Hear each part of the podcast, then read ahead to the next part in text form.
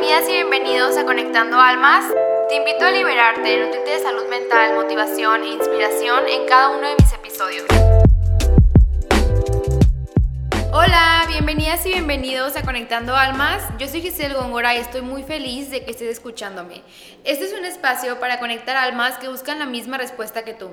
Te invito a liberarte, nutrirte de salud mental, motivación e inspiración en cada uno de los episodios.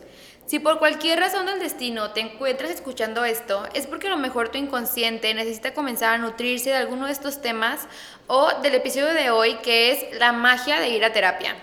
Quiero comenzar el episodio dándoles una pequeña introducción de lo que vamos a hablar. Voy a explicarles un poco la experiencia de ir a terapia y contarles las herramientas y los cambios que pueden lograr. Si me escucharon en mi primer episodio, sabrán que conté muy encima que mi proceso de terapia fue de un año, dos meses aproximadamente. Y bueno, que fue una montaña rusa de emociones totalmente, pero que al final de cuentas el resultado fue lo que esperaba completamente.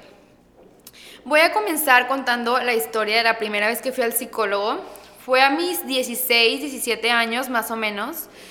Y bueno, quiero, quiero decir que yo era la típica adolescente que se reveló en prepa. Tenía muchísimas malas calificaciones, malos hábitos, era súper irresponsable, nada me importaba.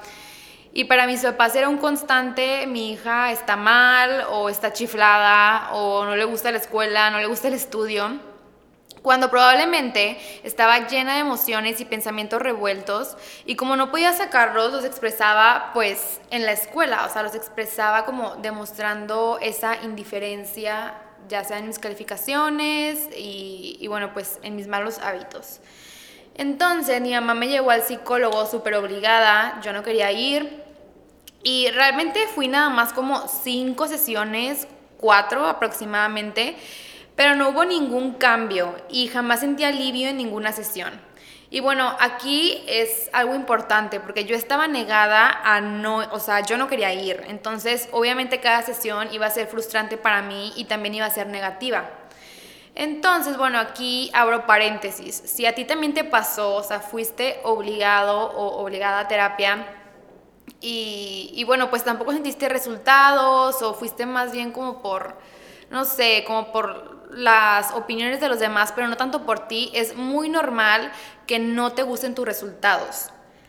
Y bueno, entonces yo dejé de ir y pues mis papás tampoco me siguieron obligando, pasaron los años, crezco y estudio la carrera de psicología. Esto era lo que más me llamaba la atención y bueno, aparte que yo sentía que tenía todas las características para ser psicóloga. Y según yo, las características para ser psicóloga era caerle bien a todo el mundo, darle consejos a todo el mundo también y poner a todos primero y el último tú. O sea, yo pensaba que esas eran las características y yo dije, de aquí soy. Y obviamente pues estaba equivocada. Con el tiempo empecé a amar la carrera y me identificaba con muchísimas cosas. Y mis ganas por dar, terapia empezaron a crecer. Pero sabía que primero tenía que estar bien yo para comenzar a sanar a otras personas. Y fue ahí cuando decidí ir a terapia por mi cuenta. Mis papás súper confundidos, recordando a la niña de 16 y 17 años, pensando que iba a terapia por algún trabajo de la escuela o por obligación de la carrera, cuando la realidad era porque quería sanar todas las heridas que tenía acumuladas. Comencé a ir y me sentí comodísima con mi terapeuta desde el día uno. Y bueno, aquí quiero hacer una pausa. Eso es algo súper importante, sentir esa conexión con tu psicólogo para que el proceso se lleve a cabo de la mejor manera es clave. Si quiero especificar que a lo mejor en la primera sesión no vas a sentir esa conexión porque la primera sesión se basa realmente en que el psicólogo o la psicóloga te conozca, en dar tus datos, eh, con quién vives, tienes hermanos, tienes hermanas, este, tienes pareja, estás estudiando. O sea, lo principal es conocerte. Entonces, probablemente en la primera sesión no notes así como que, ay, sentí que, no sé, que no sentí que me diera el super consejo, porque bueno, pensamos que el psicólogo nos va a dar un consejo, eso es un error, pero bueno, no me dio las herramientas necesarias, o sea, es normal, ¿verdad? Yo sí te recomiendo darle una segunda oportunidad a la terapia, dar una segunda oportunidad, una segunda sesión, y bueno, ya de ahí partir si sentiste esa confianza o no. Que bueno, normalmente si es con un psicólogo ético o profesional, la confianza se va a sentir desde el día uno. Y bueno, como les comento, eso es para que tu proceso se lleve a cabo de la mejor manera. Y para los que jamás han ido al psicólogo, se preguntan, bueno, las preguntas más frecuentes son, ¿cómo empiezo? ¿Cómo empiezo la plática? ¿O por qué tengo que ir si no me pasa nada en específico? Lo que hace el psicólogo son cambios en ti, y demasiados. No necesariamente tienes que sanar una herida muy grande. A lo mejor solo tienes que mejorar ciertos aspectos en ti para continuar tu crecimiento personal. Un terapeuta profesional te va a hacer sentir cómodo y no tienes que preocuparte por qué decirle en la primera sesión o cómo empezar. Yo te recomiendo dejarte fluir por tus emociones y tus palabras. Y créanme que cuando les digo que el psicólogo lo último que hará es juzgarte, es la realidad. O sea, el psicólogo te va a hacer sentir cómodo. Cada sesión es un avance y es una herramienta y al final del día terminas siendo la persona capaz que siempre has sido. Porque normalmente tenemos todo eso en nuestro interior o a lo mejor por pena o a lo mejor por inseguridad, no lo sacamos o a lo mejor ya lo sacamos pero no le damos el, el provecho que deberíamos darle. Entonces siempre termina siendo una versión mejorada de ti. Les voy a contar la historia de la casita. Esta la conté en el primer episodio, pero pues la voy a volver a contar por los que no lo escucharon. Al momento de ir al psicólogo, tú vas queriendo construir una casita o varias casitas. En mi caso fueron muchas casitas. Vamos a poner un ejemplo, la casita del amor propio. Y bueno, el psicólogo lo que te va a estar dando son las herramientas para construir tu casa de amor propio. Entonces, ya teniendo las herramientas, te las va dando poco a poco, o a lo mejor en una sesión te suelta tres, en otra cuatro, dependiendo de tu proceso. Cada proceso es único. Y bueno, ya tú, ya tú decides este, si la dejas a medias, si la terminas, o si nunca la empiezas, o tú decides qué tanto quieres construir tu casa y qué tantas casas quieres construir. Entonces, bueno, aquí es la magia de ir a terapia, que realmente pues no hay cambio sin ti.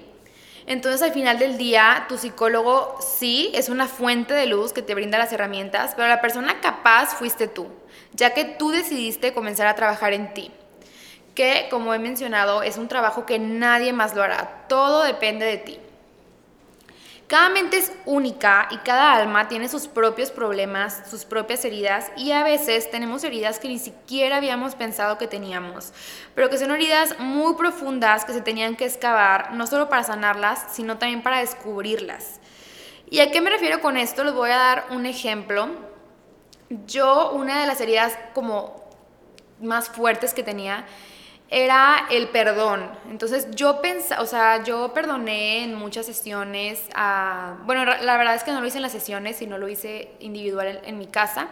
Pero perdoné a personas y también pedí perdón a personas que he lastimado y pues perdoné a personas que me han lastimado a mí.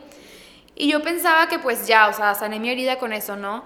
Pero realmente yo seguía teniendo como que ese espacio y yo no sabía por qué. Y yo le decía a mi psicóloga, es que ya, o sea, ya le pedí perdón y ya perdoné, o sea, entonces, ¿qué falta? Y bueno, este, pedir perdón no, no, significa que le pedí perdón a la persona directamente. Hay muchas maneras de pedir perdón sin tener contacto con una persona. Puede ser por medio de cartas o, no sé, mandando un voice note a ti mismo. O sea, hay muchas maneras, ¿verdad? Pero bueno, yo decía, pero, o sea, ¿qué, qué me falta para sanar esa herida? Y bueno, de tanto excavar y excavar y excavar, descubrí que lo que faltaba era perdonarme a mí, que yo había perdonado a todo mundo menos a mí. Entonces eso fue algo pues súper fuerte, o sea, hizo un cambio enorme en mi vida porque no me había puesto primero, o sea, yo no me había puesto primero desde hace muchísimo tiempo. Entonces, pues a eso es a lo que me refiero con heridas muy profundas que a lo mejor no te habías dado cuenta. Y esto se puede descubrir o sea, no hay número. Puede que te pase en la primera sesión o puede que te pase hasta la última o hasta la cinco. O sea, no quiero poner números porque cada proceso es totalmente individual. Cada caso es único y eso lo hace especial. Y bueno, ahora les voy a platicar un poquito sobre las diferentes psicoterapias que hay. Existen muchos tipos de terapia, pero yo les voy a platicar las más comunes. Elegí las cuatro más comunes. Y bueno, aquí lo más importante es elegir la que cumpla con tus necesidades. Sí, hay diferentes tipos de terapia. Eh, no significa que una es mejor que otra, todas son buenas, simplemente unas a lo mejor se adaptan un poquito más a tus necesidades. Y bueno, voy a comenzar con la terapia cognitivo-conductual. Esta se basa en la forma de cómo pensamos y la manera en cómo esto afecta al modo de nuestros comportamientos.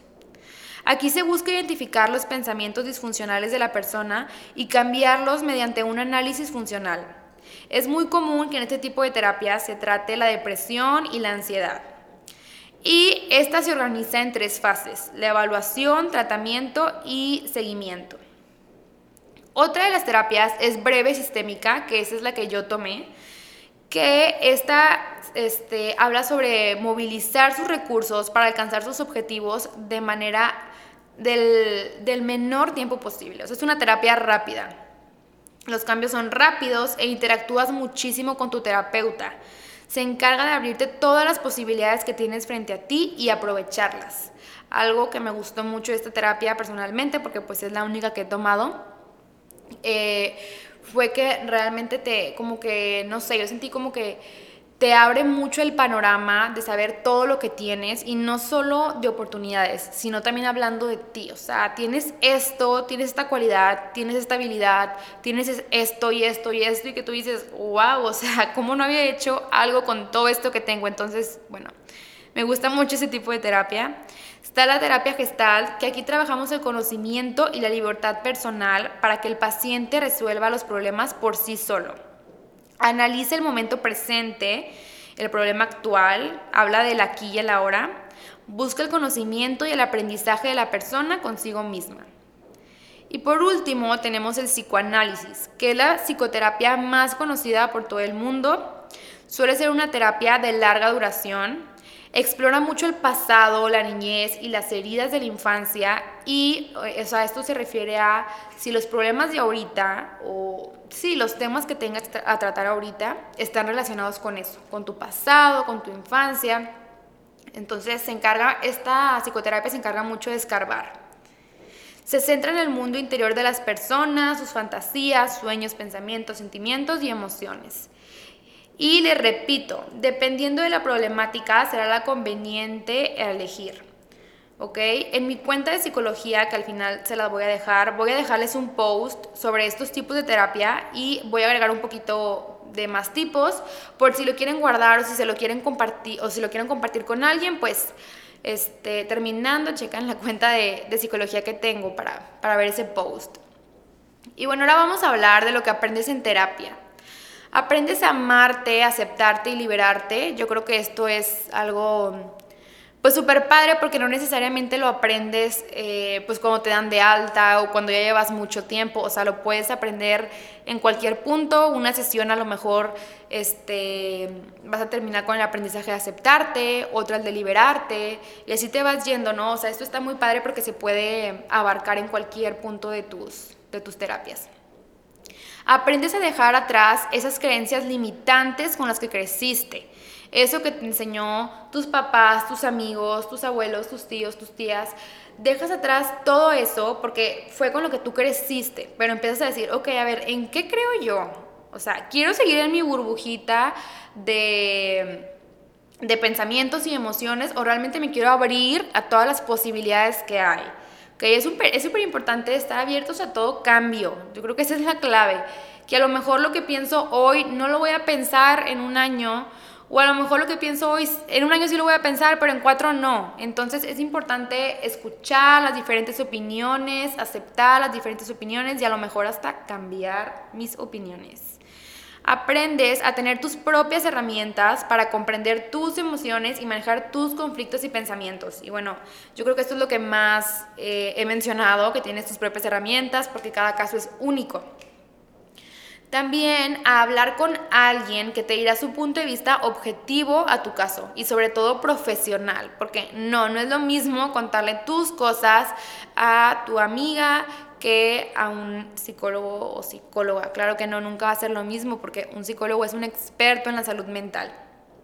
Aprendes a llenarte de crecimiento personal, que desde mi punto de vista nunca acaba. O sea, siempre estás descubriendo cosas nuevas o quieres experimentar más y explorar más. Entonces, siento que la terapia te deja mucho eso.